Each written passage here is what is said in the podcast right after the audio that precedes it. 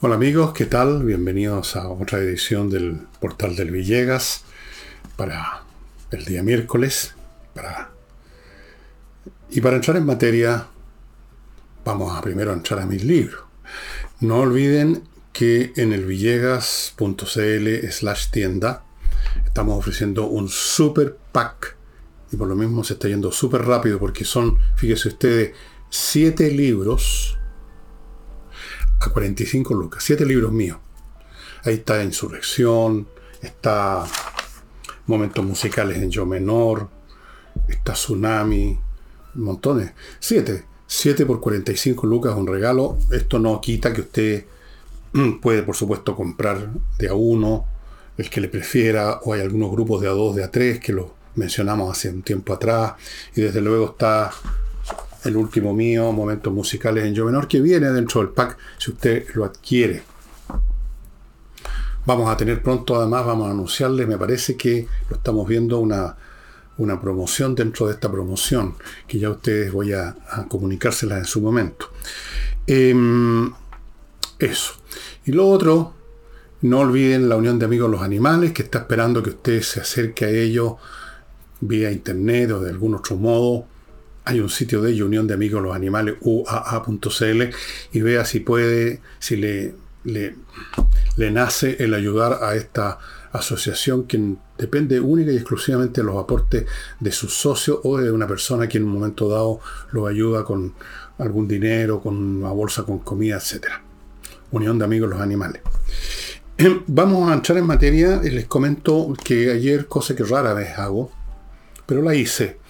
Eh, vi un, episodio de un programa que hace el señor Mochati en su canal Bio Bio, me parece que se llama. Sí, es una cadena bien interesante con muchos aspectos. Bien larga. Mochati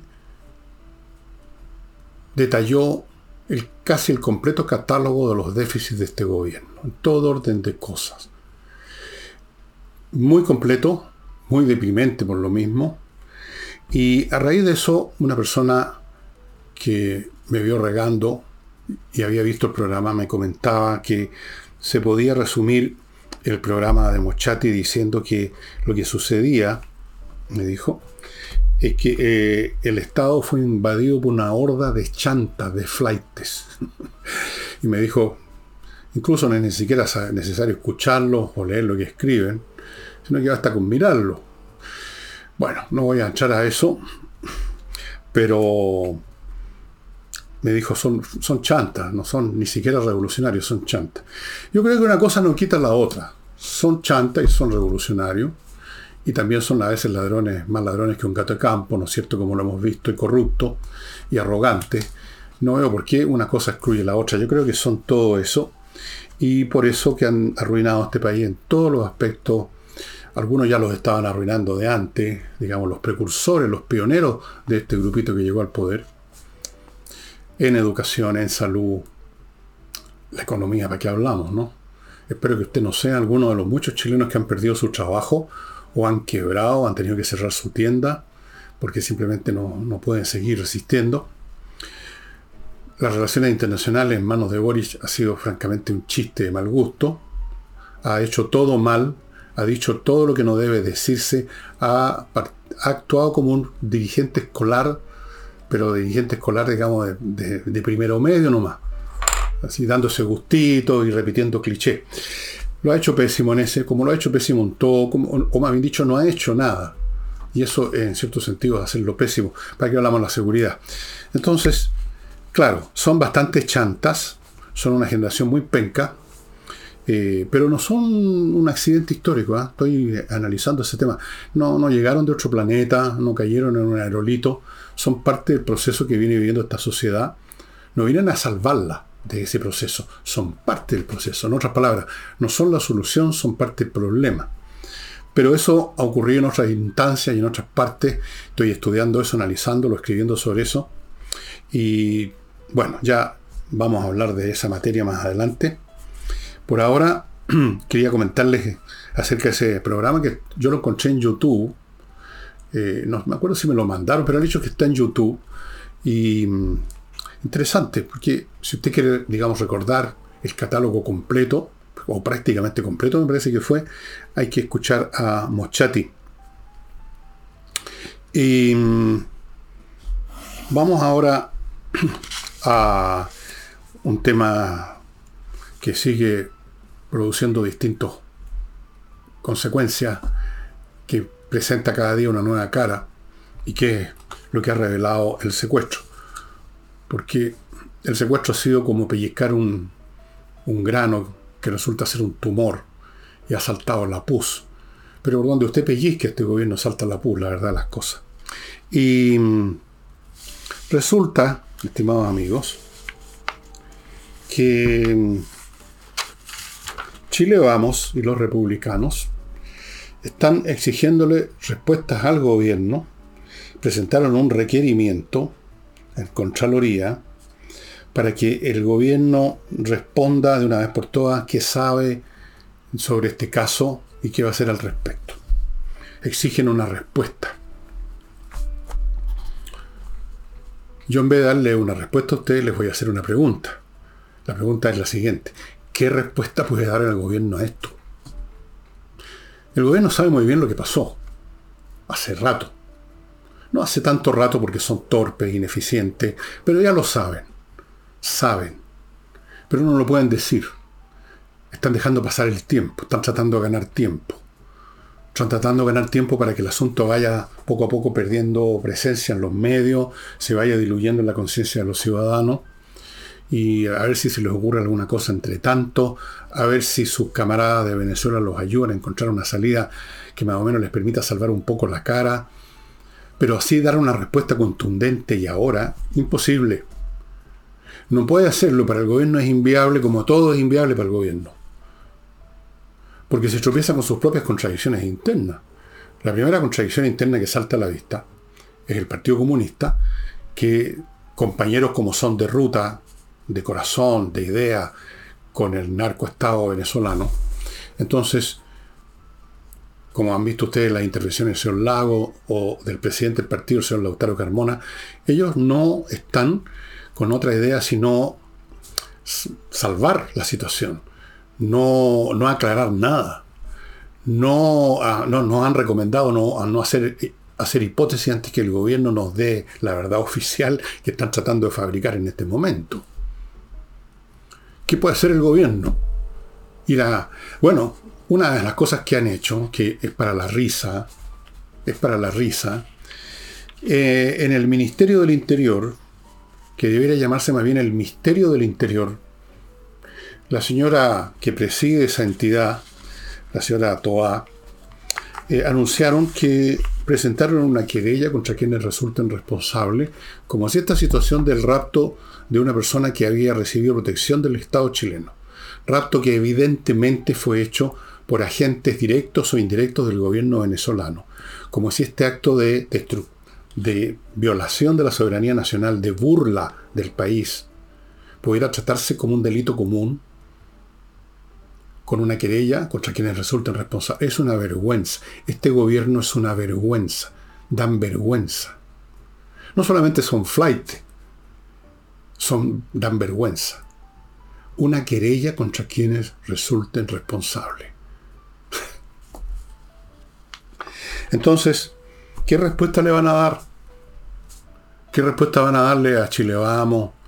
Yo creo que Chile Vamos, los republicanos y toda la oposición siguen, siguen porfiadamente con esta estrategia de puncetear por aquí, por allá, exigir esto, demandar tal cosa, de repente otra vez hablan de acuerdo, en vez de ir a la cosa como debieran ir si fueran más hombrecitos, si fueran un poquito más inteligentes, si tuvieran un poquito más de pelota.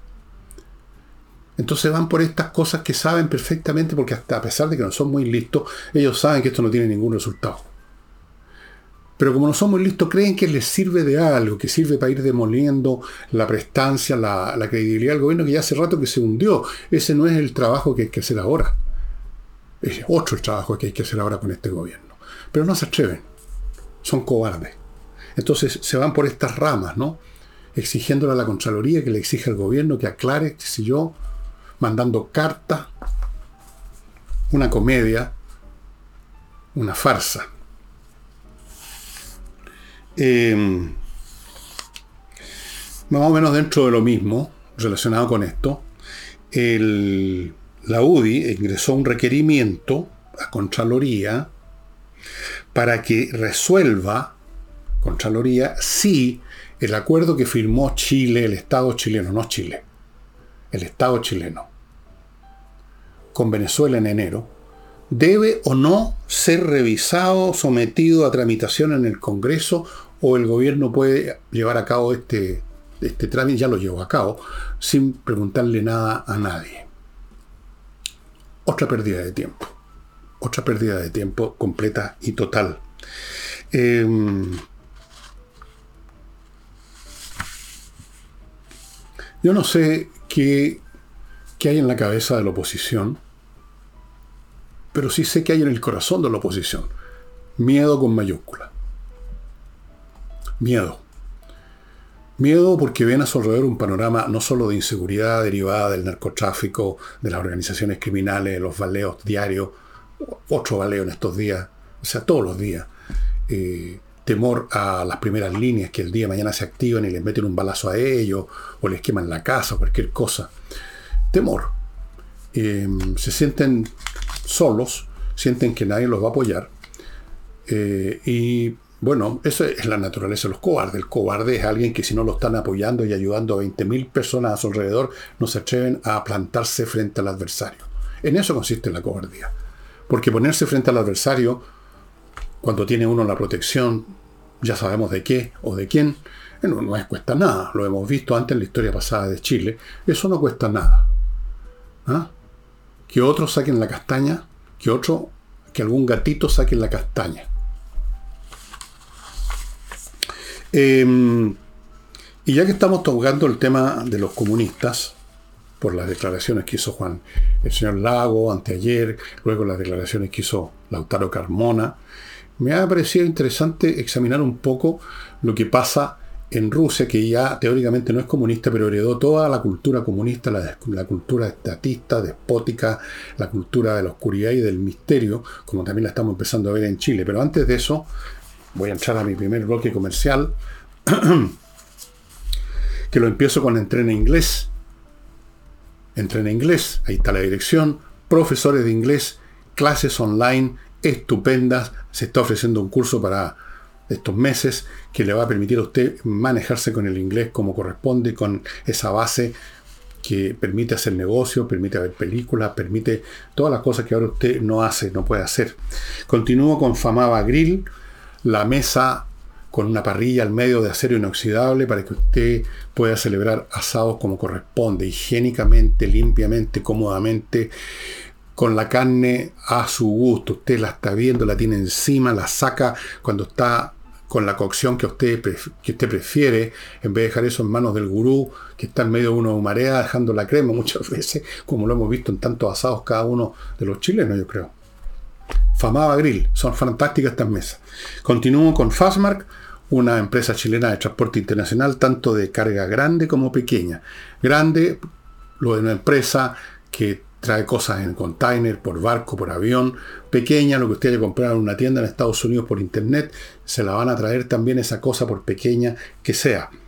Y termino el bloque con Oxinova, este polvito que se convierte en bacterias aeróbicas que destruyen las que producen el mal olor, que son las que producen la descomposición orgánica. La descomposición no se produce sola, la producen las bacterias anaeróbicas. Pero aquí llegan las aeróbicas y las destruyen y con eso se destruye la raíz del mal olor y el efecto dura meses, es lo más eficaz que hay. Solamente se puede conseguir en el sitio de ellos, oxinova.cl. Un disidente ruso que se llama Oleg Orelov, un disidente, alguien que está en oposición a Putin y su guerra en Ucrania, fue condenado a dos años y medio de prisión, y espero que salga vivo, cosa que no ocurrió con Navalny, que murió y ni siquiera le han, le han, entregado el cuerpo a sus familiares, porque será, ¿no? Bueno, lo condenaron por infringir lo siguiente. Voy a leer textual la resolución del tribunal ruso para que vean ustedes lo chistoso que termina siendo todo, lo chistoso y lo terrible que resulta todo en un país que mantiene la cultura totalitaria del comunismo. por frecuentes y reiteradas acciones dirigidas a desacreditar el uso de las Fuerzas Armadas rusas para proteger los intereses de la Federación Rusa y sus ciudadanos y preservar la paz y la seguridad internacional. Es decir, un ejército que inicia una guerra que le ha costado a Ucrania miles de muertos y a los propios rusos también, ciudades destruidas, una guerra, con todo lo que eso significa, que ya lleva, ya cumplió dos años supuestamente en intereses de la Federación Rusa. Bueno, el señor, el señor Orelov, como otros rusos, como Navalny, como otros disidentes y como otros rusos que eso sí no se atreven a abrir la boca, no consideran que esta guerra sea en beneficio de la Federación Rusa. No se sabe cuál sea el beneficio de los familiares de los, hasta ahora van 404.000 bajas en el ejército ruso, entre los cuales hay muertos y heridos. No sé cuáles son los beneficios para, para esa familia de la Federación Rusa. Pero lo divertido de esta parte final, desacreditar estas Fuerzas Armadas rusas que están dedicadas, fíjense, a preservar la paz. Flor de preservación de la paz, atacando otro país. Bueno, esa es la lógica, ese es el tipo de discurso que ustedes ven en un libro que he citado ya muchas veces, 1984 de George Orwell, donde el Ministerio de Guerra se llamaba Ministerio de la Paz, donde había un lema que decía la libertad es la esclavitud, cosas como esas, o sea, todo el mundo exactamente al revés. Eh, a otro señor opositor que se llama Vladimir Kara Mursa lo condenaron a 25 años más o menos por la misma cosa. A Alexei Navalny, como saben, lo mandaron a una prisión extrema en Siberia, donde el frío es fatal, y murió, no está claro en qué situación, pero no entregaron, no han entregado el cuerpo a sus familiares. Eh, esa es la cultura de, la, de los totalitarismos. Y lo menciono aquí porque creo que esto, por ejemplo, esta resolución del tribunal ruso, hablando de la de usando esta lógica increíble, surrealista, me recordó inmediatamente lo que comenté de los dichos del señor Lautaro Carmona, que hay que esperar lo que determine el gobierno antes de hacer eh, hipótesis sobre el secuestro, o lo que dijo antes el señor Lago, otro comunista, más o menos en los mismos términos o muy parecido. La cultura comunista, la cultura de los feligreses de una fe que están dispuestos a degollar a su abuela con tal de mantener sus dogmas en estado, no voy a decir vivos, pero en un estado como de zombies, más o menos una, muertos en vida. Y es la mentalidad, lamentablemente, que ha permeado también las pequeñas cabezas de muchos de estos jóvenes de la nueva generación que militan en las distintas sectas del Frente Amplio, para que hablamos de las jóvenes comunistas, la misma mentalidad se va poco a poco infiltrando y se infiltra fácilmente, fíjense ustedes, porque se encuentra con un terreno abonado en los jóvenes. Los jóvenes lo único que quieren, la inmensa mayoría de ellos, por no decir todo, casi todo, es un movimiento, una causa a la cual sumarse para fundirse en ella, ganar una identidad, escapar del tedio de sus miserables vidas privadas porque no tienen talento suficiente para hacer algo por su cuenta. Entonces se suman a causas son los que se suman a las causas, los jóvenes, no importa la causa. Y si esa causa está unida a una pseudo ideología que lo explica todo, pero en términos tan fáciles y simplistas que los pueden entender ellos, mejor. Y una vez que han adquirido eso, o de golpe o por pasos graduales, usted no los cambia más porque los dejaría desnudos otra vez en la condición de la cual querían huir en primer lugar, la desnudez de su poca validez intelectual y personal y que fue rescatada, supuestamente, por la causa. Una vez que uno es miembro de la causa, uno vale lo que vale la causa, uno es parte de la causa, uno adquiere una especie de grandeza vicaria, digámoslo así. Una importancia, porque es la causa lo importante y yo soy parte de ella. Entonces están dispuestos a mamarse este tipo de argumentaciones. Les deben parecer muy lógico escuchar decir de que el ejército ruso se dedica a preservar la paz en el mismo momento en que están lanzando cohetes. Todos los días caen, mandan misiles, ni siquiera, ni siquiera a blancos militares, sino que a edificios y matan gente, matan civiles. Alguien me decía, bueno, esto es la vieja historia. Es una vieja historia de las hordas asiáticas tratando de invadir Europa. La vieja historia. No sé, habría que investigarlo. Es una historia bastante vieja en realidad tiene otros aspectos también, pero hay algo de eso. No estoy pensando en los tártaros, estoy pensando en las hordas mongolas, estoy pensando en muchas hordas que hicieron eso a lo largo de siglos. Ahora es la horda de Putin. Bueno, esto, nunca lo olviden amigos, lo terriblemente tóxicas, dañinas y atroces que son las doctrinas, cualquiera que sea. Si acaso hoy en día en el mundo occidental la, religión cristiana, en cualquiera de sus variantes, catolicismo, protestante, no anda persiguiendo ni quemando gente porque ya no tienen el poder físico para hacerlo, pero lo hicieron. ¿Saben ustedes la cantidad de gente que murió en, en hogueras, tanto hogueras prendidas por los protestantes como prendidas por la Inquisición católica? ¿Saben ustedes cuál es el número? Lean un poquito de historia. La cantidad de gente que fue quemada, torturada, destruida, destrozada, porque tenían la posibilidad de hacerlo. Ahora no no pueden, por eso que son pacíficas. Vean ustedes los extremistas musulmanes, las barbaridades que cometen. Ojo con las fes y cuidado con los jovencitos no muy inteligentes y buscando algo a lo cual sumarse y que se suman a una fe.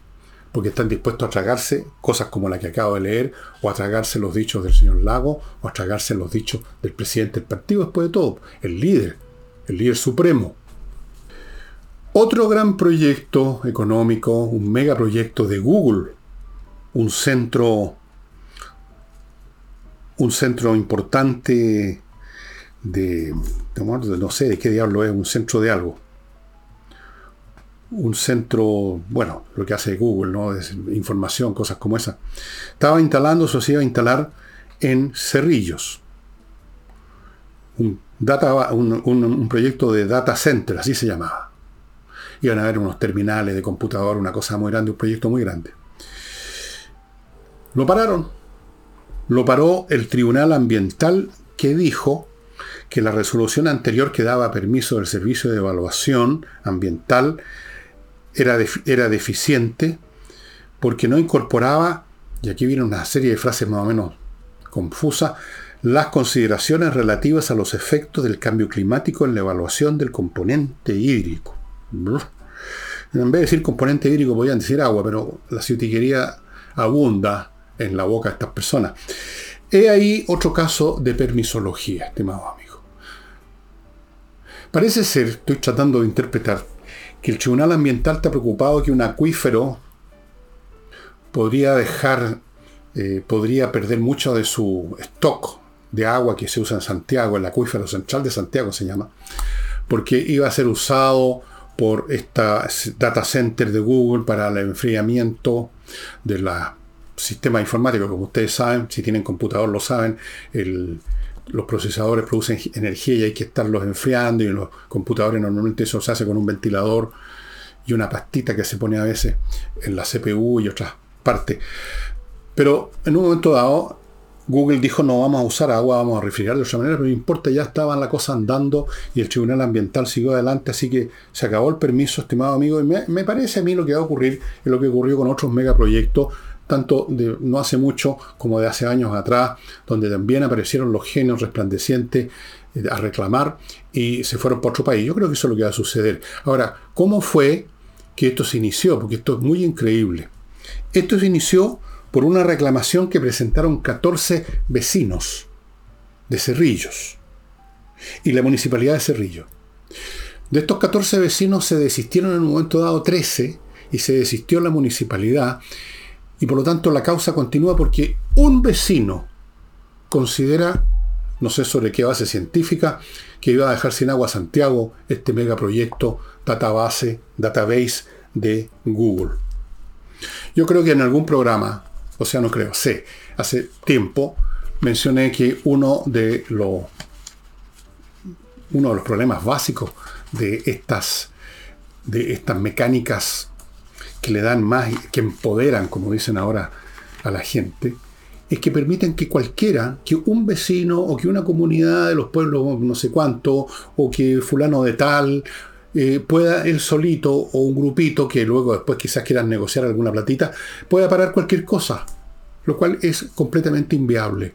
Va contra todos los principios de una sociedad el que una persona pueda pararlo todo. No, no puede, no puede ser, no puede funcionarse así. Ahí tienen un ejemplo aquí, es un caso como extremo que por lo tanto desnuda claramente la situación. No puede ser que los temas ambientales sean iniciados y, y paralicen el proyecto por un vecino o por mil, si ustedes quieren, da lo mismo. No puede ser, sencillamente. No puede ser además que hayan varios organismos. O sea, aquí tenemos, para empezar a hablar, el Servicio de Evaluación Ambiental, un organismo. El Ministerio del Medio Ambiente, otro organismo. Y ahora estos tribunales ambientales, otro organismo. He ahí la permisología en acción, estimados amigos. Y otra cosa que está en acción, la charlatanería en acción, porque ustedes recordarán que cuando este tema en algún momento estuvo en los titulares de la prensa, por algo que dijo Marcel, el señor Boris apareció otra vez con ese entrecejo fruncido que su especialidad es sacar a serie que pone a los Allende, un Allende en miniatura, claro, y dijo que en realidad esto se había llegado a extremos extravagantes y que iban a tratar de, de cambiar esto. Bueno, aquí está. Miren que ha cambiado esto. Un tremendo proyecto que va a dar pega y va a generar actividad, parado por un vecino. Ustedes dirán, bueno, pero a lo mejor el vecino tiene razón. No, no tiene razón. No puede tener razón por, por definición. No puede tener razón, cualquiera que sea la razón que tenga, cualquiera que sea el argumento, una persona para parar, parar un proyecto que tiene una implicación social mucho más grande, económica. No puede ser. Es absurdo. Es completamente absurdo. Completamente absurdo. Bueno, pero así están las cosas en Chile, amigos.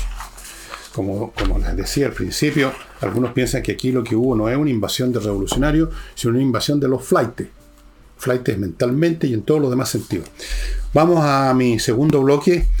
Auditoredificios.cl, un sitio donde usted va a encontrar especialistas en examinar, hacer auditoría de la administración de su edificio, especialmente si va a haber un cambio de administración y hay que entregar las cosas claras, cómo se movieron las plata, que son muchas las plata que se mueven en un edificio o en un condominio, pago de empleados, qué sé yo, millones, millones de cosas.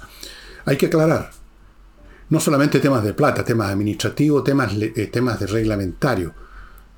Hay algunas administraciones que no han cumplido con alguna disposición legal y eso le genera un problema a los que van a venir después, se encuentran con un tremendo tete legal, multa, porque se hizo algo mal. Entonces, la auditoría, que todo esté bien, auditoría, auditoredificios.cl.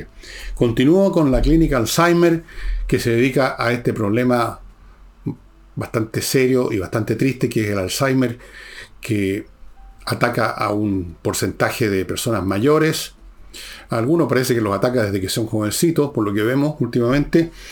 Y la clínica Alzheimer les recomiendo a ustedes que si ustedes tienen un pariente, un abuelito, una abuelita por ahí, qué sé yo, que ha dado señales de olvidos mayores de lo normal, digamos, porque olvidarse de cosas normal, pero olvidarse de, que si uno está subiendo bajando la escala ya un poquito anormal, que los lleven ya a que los vean los especialistas de clínica Alzheimer, porque un diagnóstico precoz ayuda mucho al tratamiento. Y si está ya de frentón en ese ámbito del Alzheimer, más vale llevarlo a una clínica porque no se puede cuidar bien a una persona en esa condición en una casa. Clínica Alzheimer. KM. Allí usted, kmmillas.cl, va a poder vender sus millas acumuladas por sus vuelos que no vaya a usar y que en cualquier momento las empresas las borran. Así que antes que eso pase, llévelas a KM Millas. Ellos les dan otro uso, ellos les dan un uso inmediato, por eso las compran, pero si usted no les va a ningún uso, ¿de qué le sirve tenerlas ahí teóricamente esperándolo para su próximo viaje? Cuando no lo van a esperar van a desaparecer. Pagan bien, pagan bien, pagan bien. Lo he comprobado, una de mi hijas lo comprobó. kmmillas.cl. Y termino el bloque con Compre Oro. Ahí está la dirección, compreoro.com, donde te puede comprar oro, plata, en lingotes, en monedas, el oro, cosa de usted tener una reserva financiera indestructible, porque el oro y la plata, no lo olvide nunca, son en sí valor. Cualquier otra cosa, un representante, un papel, un título. El oro y la plata valen en sí como objetos físicos. Así que tener una parte de sus recursos, sus fondos, sus ahorros en oro y plata es una excelente idea. Y mm,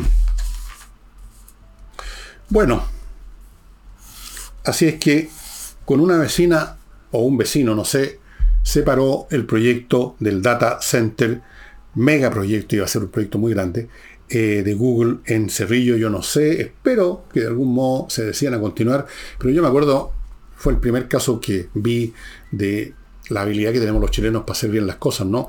Cuando iba a venir para acá, no me acuerdo si era Microsoft o a una gran empresa informática mundial instalar algo, y empezaron también con los enredos y con la tecnicismo y que sí, que no, y entonces se fueron a otro país, creo que a Costa Rica. Así somos de inteligentes los chilenos, para que aprendan los demás, tengannos miedo. Bueno, eh, fíjense ustedes, esto les puede parecer anecdótico, a mí me parece interesante el gobierno argentino decretó que en el ámbito de las acciones del Estado, de la documentación que se mueve en el Estado, y eso incluye las Fuerzas Armadas, se acaba el uso del llamado lenguaje, el lenguaje inclusivo, en virtud de la cual usted tiene que ponerle una E u otro signo a todo para que no, para que no aparezca masculinizada la palabra. Porque se supone que eso, de usar esa palabra tan masculina, es una, no sé, un ataque a lo, femenino, un acto de discriminación, alguna cosa. Entonces se empezó a instaurar esto de que no hay que decir todos o todas, sino que hay que decir todes. Y una serie de imbecilidades por el estilo. El gobierno argentino dijeron, no se acabó esa. Perdónenme, dijeron, para eso existe un lenguaje que se llama el español en la Real Academia Española dijeron una cosa obvia, dijeron cuando se dice todos, aunque esté con una O que supuestamente es masculino, evidentemente que el término se refiere a todos y todas, se refiere al género humano en su conjunto, y empezar con estas distinciones verbales es una imbecilidad. Pero yo les quiero recordar, amigos, creo que lo he comentado alguna vez, que cuando se vienen épocas como esta, en que grandes cambios se vienen en camino y aparecen todos estos fundamentalistas, no es raro que las cosas lleguen a estos extremos de farsa. En la Revolución Francesa hubo montones de ejemplos. Por ejemplo, le cambiaban el nombre a los meses, cosa que después desapareció. Pues, eh, termidor, por ejemplo, era el nombre que le daban a julio, porque era el mes de más calor en Europa, es julio, en Francia, y entonces termidor. Eh, a otro se llamaba fructidor, otro se llamaba ventoso porque había mucho viento. Como ustedes sabrán, por supuesto, en Francia no hablan de fructidor, ni de termidor, ni de ventoso, hablan como nosotros de julio, agosto, etc. Porque era una idiotez. Como otras mil modismos y tonterías por el estilo, y yo creo que esto va a ocurrir también con este llamado lenguaje inclusivo, y como a mi ley le cargan las huevadas. Dijo, no, se acabó esta cuestión. ¿Es un signo de qué esto? Bueno, es un signo que ya empieza una reacción, por lo menos en algunas partes, contra esta, estos extremismos verbales, esta, este talibanismo, que va mucho más allá de lo que, de lo que es razonable con respecto a los temas de los, de los sexos y de los derechos femeninos y, llega a extremos ya de farsa y de comedia y de estupidez. ¿Es un signo de que viene el péndulo de vuelta? ¿O solo está ocurriendo como una reacción local en Argentina, pero en otras partes sigue el proceso?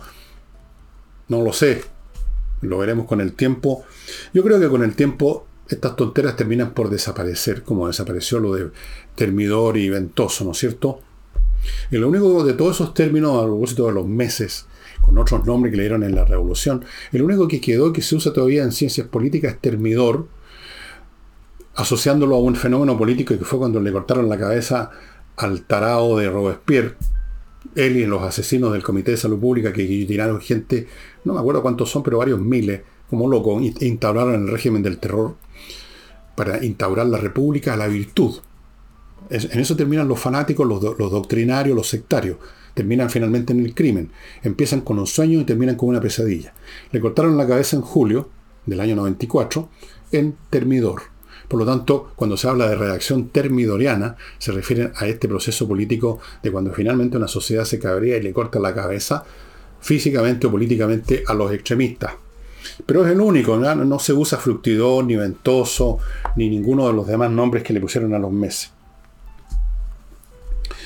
En el plano económico, volviendo a Chile, los sindicatos de Huachipato, gremios de Aysén, vinieron a Santiago a entregarle en la moneda una carta al presidente diciéndole que hay que ponerle un arancel mínimo de 25% al acero chino que está destruyendo la capacidad de la acería de Huachipato para seguir existiendo. Y resulta que la acería de Huachipato le da trabajo directo e indirecto a 22.000 personas en esa zona y genera, hace posible la existencia de más de 1.000 pymes. Pero eso lo está destruyendo el acero chino que llega con estos precios rebajados. Cosa que ustedes pueden comprobar que es práctica china, pero hasta las cosas menores. Si ustedes entran a AliExpress, por ejemplo, cosa que yo hago para ver relojes chinos, que encuentro divertido ustedes pueden ver que ellos tienen una concepción de la economía en un momento dado, o de lo que les conviene a ellos, en virtud de lo cual los precios se manejan de la manera más gratuita, más, eh, más digamos, incomprensible para nosotros, porque nosotros estamos acostumbrados a que hay un precio que resulta del costo, de la necesidad de tener un margen de utilidad, porque así funciona la cosa. Y a lo más hay descuentos y promociones. Yo mismo estoy en eso en este momento con mis libros. Pero todo tiene una, un marco de racionalidad. Pero cuando ustedes ven que un, un reloj que costaba 100 de repente aparece costando uno con envío gratuito, usted dice, ¿cómo es esto? Bueno, lo que hacen los fabricantes de esos relojes lo hace el Estado chino con las grandes empresas y entonces pueden mandar acero y otros productos a precios ridículos porque para ellos lo importante no es el tema costo-beneficio, cosa que le, está produciendo ya un problema tremendo, porque uno no puede eludir las leyes de la economía así por decreto, pero por el momento lo, han hecho, y entonces dicen, bueno, que siga funcionando algo, aunque sea a precios que absolutamente ruinoso, pero que siga funcionando, que sigan vendiendo sus relojes, que sigan vendiendo su acero. Entonces llega con un 25% a precios no, no, 25%. Llega a precios ridículos y por eso que se pide este arancel del 25%. ¿Qué dijeron estos, estos dirigentes sindicales? Dijeron que dijeron, estoy buscando otra cosa, ya, dijeron, estamos en manos de Boric. Yo me voy a permitir, con mucho respeto, señores dirigentes gremiales, que espero que salgan con la suya, pero lo veo difícil, están en manos del Partido Comunista, señores. No es Boris, y Boris no manda nada aquí. Es aquí el que manda el Partido Comunista. Y desgraciadamente, además, el Partido Comunista es hermano de leche del Partido Comunista chino. Ellos aman China, aman a Xi Jinping.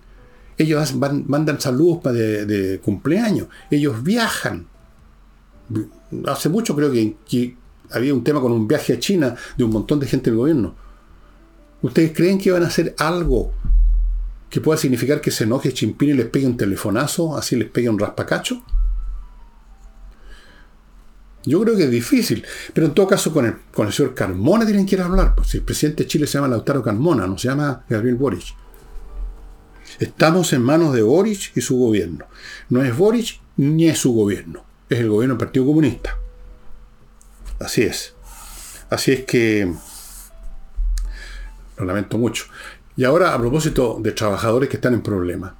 Están en problemas los, muchos trabajadores de Salmonera porque de acuerdo a una ley que se llama Lafkenche, por supuesto con un nombre de pueblos originarios, se le, va, se le pretende entregar 600.000 hectáreas de océano, lo cual implica la costa, no es un océano, no es 600.000 hectáreas, digamos, a 400 millas de la costa chilena, sino que bordeando, ¿no es cierto?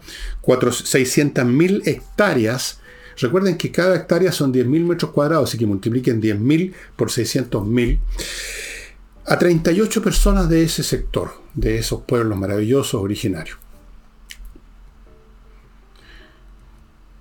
A la pregunta que ustedes serán, bueno, pero es que eso era eh, propiedad alguna vez, el tatara, tatara, tatara, tatara, tatara, tatara, abuelo de los pueblos originarios. Mentira. Nunca los pueblos mapuches se dedicaron a la pesca. Nunca. Ni tampoco a la agricultura. Yo no sé. Eran pueblos recolectores, estaban en esa etapa etapa de recolección, vivían de la caza, no vivían de la pesca ni vivían de la agricultura. No tenían embarcaciones, no tenían una, una industria pesquera, una industria naval, nada, todo eso. Entonces, ¿por qué? ¿Para que hagan qué esas 38 personas? Obviamente para que se la vendan a alguien y se forren los bolsillos, me imagino yo. El hecho es que eso significa que 600.000 hectáreas de océano no pueden ser usadas por la salmonera para producir riqueza para, que tengan salmones, para que haya empleo, para que funcionen zonas completas de Chile. ¿Por qué? Porque hay una ideología en función de la cual cosas como esta son plausibles, son consideradas correctas. los pueblos originarios, que devolverles sus derechos. No sé qué derechos del mar digo específicamente, pero en general. Entonces vamos promoviendo leyes estúpidas como esta, que van contra todos los principios del sentido común y de la economía. Es una estupidez de un ideologismo, en este caso en la variante étnica, llamémoslo así, del ideologismo de, estos revolucionarios. ¿No es cierto? Todo, este departamento que tiene que ver con los pueblos originarios, con la teoría de los pueblos originarios y la, narrativa de los pueblos originarios y eh, toda esa cosa de los pueblos originarios, los derechos de los pueblos originarios y ahora el mar para los pueblos originarios. ¿Qué más? ¿Qué más hay que darle?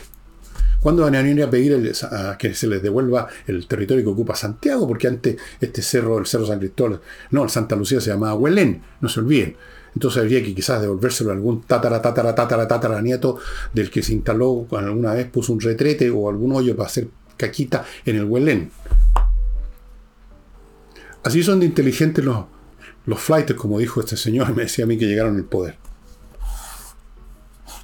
Bien, sigan acumulando rabia, sigan acumulando desdén, señores del gobierno. Lo están haciendo muy bien en ese sentido. Y una cosa que me pareció muy, también muy indicativa los tiempos, se las voy a contar enseguida, pero antes, amigos, les recuerdo, USA Inmobiliario, una, una empresa que se dedica a que usted tenga la posibilidad de comprar, de invertir en Florida, en el norte Florida, en la costa oeste norte, Sarasota, Northport, comprando unas casas de lujo nuevas que tienen una excelente demanda de arrendatarios y de hecho los arriendos promedio de esas casas es de más o menos 2,5 millones de pesos al mes. Segundo, cada año aumentan de valor en un 15%, o sea, en 5 años, si usted hace el interés compuesto, van a valer el doble. Son realmente una excelente oportunidad de inversión. Muchos chilenos tienen todavía dinero, pero no lo quieren invertir en ninguna actividad en Chile porque tienen bastantes razones, creo yo, buscan oportunidad. Bueno, aquí tienen una oportunidad, pónganse en contacto con USA Inmobiliario. Otra posibilidad de inversión, y esta vez para vivir, es Lomas de Millaray, un proyecto inmobiliario en la región de los lagos, la región más linda de Chile, unos parajes maravillosos que usted puede ver en el sitio de ellos, lomasdemillaray.cl, donde tienen un video. Así que vea lo que usted puede llegar a adquirir para cambiar completamente no solo de residencia, sino que su vida, su estilo de vida, criar sus hijos en otro ambiente. Todas las parcelas cuentan con agua, electricidad soterrada y fibra óptica. Continúo con tienda ancestral, me quedo allá en esa región. La tienda ancestral es un establecimiento que está en Frutillar. Un saludo a los frutillinos o frutillarinos. Me encanta frutillar. Y ellos producen lo que ustedes están viendo, productos, canastos, pantallas hechas con fibras naturales, fabricadas y diseñadas por maestros artesanos que tienen años en esto y que son muy bonitos. Los precios son muy accesibles, súper accesibles y despachan a todo Chile. Y también en tienda ancestral está a su disposición este libro con eh, fotografías de casas hechas por alemanes, por descendientes de alemanes, generalmente alemanes que llegaron a, a Chile, a la zona sur, a en los primeros 30, 40 años del siglo XX, y hicieron casas, si usted conoce el sur, ha visto muchas de este tipo. Aquí hay muchas fotografías, muy bonito, tienda ancestral. Y continúo con espacioajedrez.com, que les recuerda que ya en unos días más empiezan los cursos de ajedrez para todos los niveles, para todas las edades. Una oportunidad maravillosa por un precio ridículo de no solo de aprender a jugar ajedrez mejor, sino que de mantener en ejercicio las capacidades analíticas de grandes y chicos. Los chicos especialmente es bueno meterlos en esto porque se forman, forman una disciplina que les queda para toda la vida en toda clase de estudio. Y para los adultos es bueno porque es un ejercicio, es como ir a un gimnasio para mantenerse en buen estado físico, pero el ajedrez, entre otras cosas, es para mantenerse en buen estado mental, para mantenerse sharp. Así es que entre espacio ajedrez y vea todas las oportunidades que hay. Em, climo. No olvidéis, Climo, la mejor climatización del país. Punto. Los mejores equipos, una instalación de primera, garantías. Si usted algún problema hay, pero rara vez hay un problema, pero puede haberlo como con todo artefacto humano, hasta los, naves espaciales, a habido... Ellos responden. Esa es la diferencia con cualquier otra empresa o cualquier otra persona que le instala algo y después desaparece el mapa y usted no tiene quien lo saque del problema. Mi Clima es una empresa instalada hace años, ha ganado premios internacionales y responde. miclimo.com. Continúo y termino con Hey y Remodeling. Hey, un un corredor inmobiliario que vende a pesar de todo porque tiene métodos muy innovativos y uno de los métodos muy innovativos que atiende muy pocas casas, no recibe cientos de encargos, se dedica de cabeza a unas pocas y trabajan de lunes a domingo. Y Remodeling, una empresa de remodelación de viviendas, departamentos, casas, con puros expertos profesionales, arquitectos, pintores profesionales, especialistas en suelo, en parquet, en todo tipo de, pisos, eh, mueblistas de, para muebles de cocina, todo. Usted puede dejar su casa como un chiche y no es necesario que tome todos estos servicios. No está obligado a pintar, cambiar el suelo eh, y tener un arquitecto para que le cambie el segundo piso de su casa.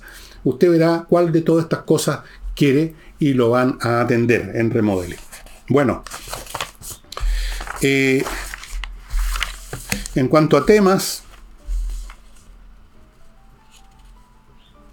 creo yo que lo hemos visto todos. El asunto del secuestro sigue sacando derivadas. Hay un medio venezolano que dijo que sí, el convenio entre Chile y Ecuador de enero tenía que ver con este secuestro. Eh, el señor Monsalve lo negó tajantemente. A su vez el medio respondió que el que está mintiendo es Monsalve, que sí hay una relación. El gobierno dice que solamente esto es un intercambio de información. ¿Pero de qué información? Pues justamente ese es el punto. Información, por ejemplo, de dónde viven los asilados, la gente que se vino de, Venezuela, que ellos quieren perseguir porque los consideran peligrosos. Esa información quizá... Por eso que están pidiéndole que aclare. Chile Vamos y los republicanos exigen respuesta al gobierno, como les decía al principio, pero esas respuestas no las van a obtener porque no las puede dar o porque son realmente repelentes y no se pueden hacer públicas, o porque son vergonzosas, o por las dos cosas. Si hubiera una respuesta buena, una respuesta que no daña al gobierno, ya le habrían dado. Dicen que están investigando. Eso es mentira. Ellos saben perfectamente lo que ocurrió ya. Saben perfectamente. Esto no es una cosa que se investigue. Eh, esto no es una novela de Agatha Christie policial. La cosa está clara. Hay imágenes de video del rapto, se sabe cuántos autos participaron, se sabe todo eso. Y se sabe más. Hasta la prensa sabe eso que les estoy diciendo. Hasta yo. Bueno, amigos, eh, antes de irme les quiero recomendar un libro que creo que se lo recomendé alguna vez, no estoy seguro. Tal vez sí, tal vez no. Se llama La venganza de la geografía del señor Robert Kaplan.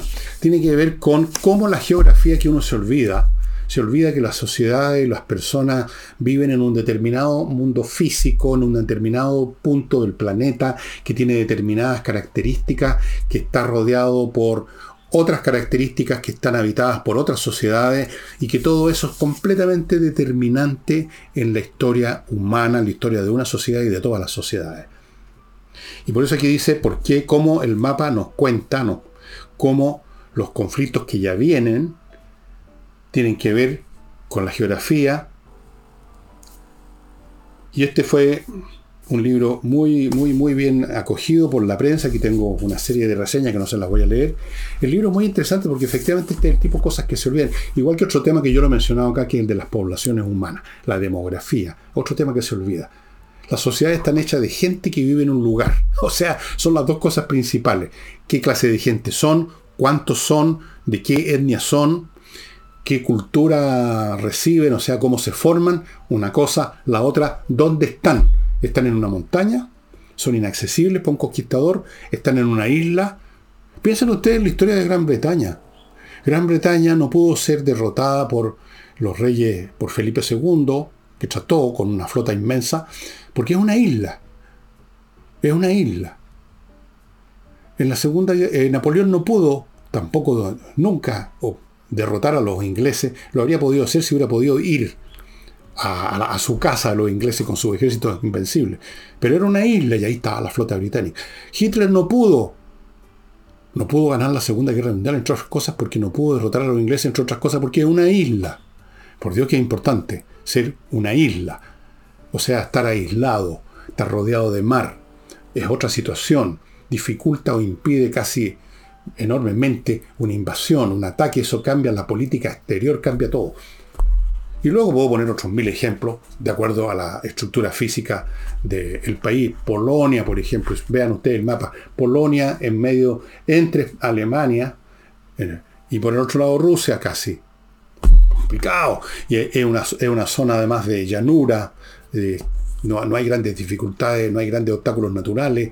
Entonces mucho de la historia de Polonia tiene que ver con eso. Luego Rusia, su situación geográfica, su situación climática que tiene que ver con su posición en el globo. Todo, todo eso es fundamental. Y aquí ustedes lo ven, este libro debe estudiarlo, debe estar en el currículum de todo estudiante de historia y geografía, creo yo. No sé si estará, lo dudo mucho. Lo dudo mucho el libro. Aquí lo tengo hasta con unas notas, yo ya lo leí y lo voy a releer de nuevo, creo, porque el libro es muy interesante y a mí me gusta la segunda y tercera lectura para realmente quedar con el libro ya consolidado de mi mate. Y eso sería todo por hoy, estimados amigos. No olviden la Unión de Amigos los Animales y no olviden mi paquete, mi super pack de 7 libros por 45 lucas, amigos míos. Y eso sería todo. Nos estamos viendo mañana. Chao.